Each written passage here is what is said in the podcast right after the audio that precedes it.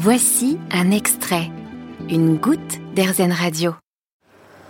Euh, mais en fait, on atomise le savon. Donc, euh, toute la partie que vous voyez là-bas au fond, on va surchauffer le savon et on va l'envoyer dans des cuves euh, sous vide et le choc thermique en fait va, va sécher le savon.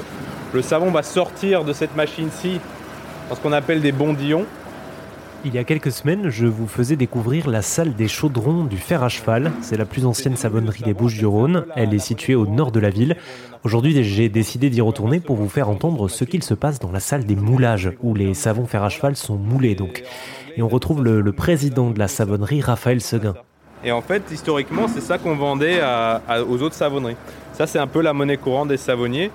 Euh, la plupart des gens qui se disent savonniers en fait n'ont pas toute la partie fabrication, ils ont que la partie conditionnement. Donc eux vont alimenter leur ligne avec de la base savon. Donc ça c'est votre, on va dire le, produit de base qu'ensuite vous moulez à cet ça, endroit. Exactement. Donc l'historique de la société fait que nous on passe forcément par cette étape-là parce que pendant très longtemps une grosse partie de notre chiffre d'affaires c'était la vente de ces bondillons. Donc ces bondillons vont ou bien être mis en big bag pour notre propre stockage, on peut le mettre directement en sac de 25 kg pour euh, la vente à euh, d'autres savonneries, ou bien il va aller sur la ligne de conditionnement et c'est là que commence le métier des, façonniers, des conditionneurs. Le savon va, être, va entrer dans une machine qui s'appelle euh, une duplex, qu'on entend, entend là. Et en fait, c'est tout simplement deux vis sans fin qui vont recompacter, malaxer, chauffer le savon pour lui donner sa forme finale en fait. Ah oui, on voit, on voit plein de petits savons fer à cheval qui sortent là. Voilà, donc là, en fait, c'est assez simple. On n'a qu'à choisir la taille de la sortie. Donc aujourd'hui, on fait du strié. Euh, donc la taille est, spécifique à, ce format-là. Mais euh, demain, on fait d'autres types de produits. On n'a qu'à changer, euh, on qu'à changer la taille de la sortie tout simplement.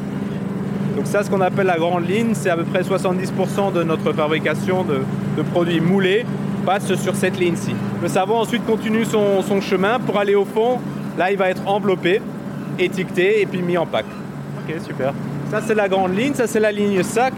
On a une ligne ici qui fait des, copeaux. Donc, c'est un truc qui marche de mieux en mieux. C'est là, en fait, tout simplement, on, découpe des bondillons et les gens font leur lessive liquide. J'allais vous dire, c'est pour la lessive que c'est très pratique en effet. Voilà, c'est un truc qui marche très bien parce que c'est super économique, c'est naturel.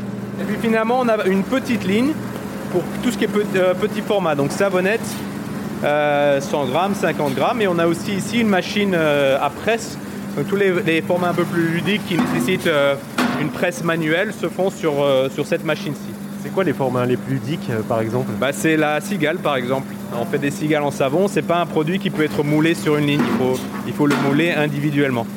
Donc il y a une préforme qui est fabriquée. On ajoute la ficelle et puis ensuite on le, on le moule et on le prépare. Et vous avez combien de, personnes qui travaillent dans cet atelier? Dans l'atelier conditionnement, ils sont 6. Euh, il y a deux chefs euh, de car, hein, les responsables. Vous avez deux maîtres savonniers au chaudron. Et puis ensuite, vous avez le responsable de la production qui est au-dessus de, d'eux. Et donc là, euh, tous les produits, par exemple les savonnettes, etc., partent de vos locaux et sont distribués partout en France? Oui, c'est ça exactement. Donc euh, on a un, grand hangar euh, logistique juste à côté. Donc les produits, quand ils sont prêts, ils vont être envoyés à la logistique et c'est la logistique qui gère euh, l'envoi à nos clients. donc à part pour le web qu'on a décidé de sous-traiter pour des questions de qualité et de délai, le reste de nos produits vont directement d'ici chez nos clients finaux. Merci beaucoup Raphaël Seguin, président de la savonnerie du fer à cheval, la plus ancienne de Marseille, située dans le 14e arrondissement. Lors de mon reportage, j'ai appris que le savon fer à cheval ne se vendait pas en grande surface ou en supermarché, mais dans plus de 850 boutiques partout en France, comme des épiceries et des magasins de décoration, de cosmétiques ou de vrac. Le savon de Marseille a tous les usages. Personnellement, je l'utilise pour la vaisselle, la lessive, mais aussi le corps. Toutes les infos sont à retrouver sur rzn.fr. Vous avez aimé ce podcast Erzen Vous allez adorer Erzen Radio en direct. Pour nous écouter, téléchargez l'appli Erzen ou rendez-vous sur erzen.fr.